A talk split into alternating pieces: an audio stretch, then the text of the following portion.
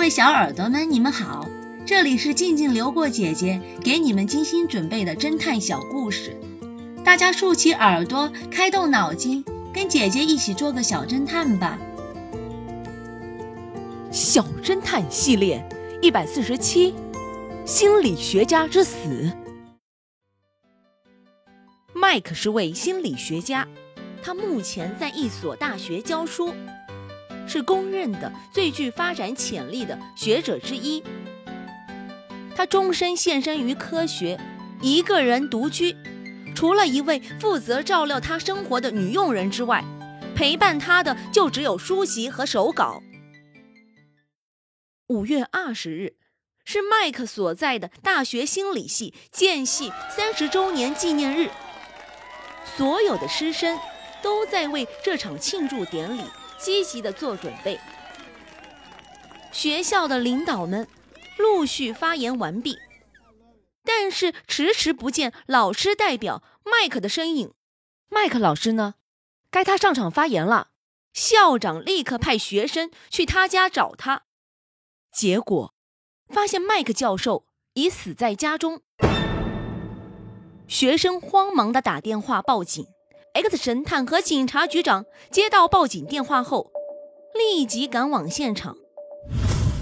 X 神探询问了教授家的女佣，女佣带着哭腔对 X 神探说道：“两个小时以前，教授让我为他倒杯加冰的威士忌，并且让我准备好洗澡水。他想洗完澡后睡一会儿，让我两个小时以后叫他。他说。”他还要去参加学校的庆典活动，可是时间到了，我多次敲门都没有人回应，我就打开房门，我发现教授已经口吐白沫倒在地上了，真是好可怜啊！X 神探看了看教授喝过的酒杯，发现酒杯里除了冰块，还有些安眠药，但是。X 神探认为教授并非自杀，而是谋杀。那凶手是谁呢？X 神探突然对着女佣说道：“别再演戏了，凶手就是你。”小侦探们，你们知道 X 神探为何觉得女佣就是凶手呢？下集告诉你们答案哦。盲女绑架案，这个故事的真相是。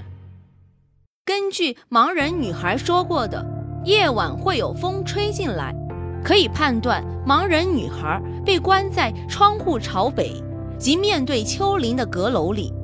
夜晚的海岸，陆地上的温差比海面要大，这样凉爽的风就非常容易从丘陵向海上流动，所以从朝北的小窗口吹来阵阵清风。反之，白天由于陆地很快变热，风就改从海上吹来。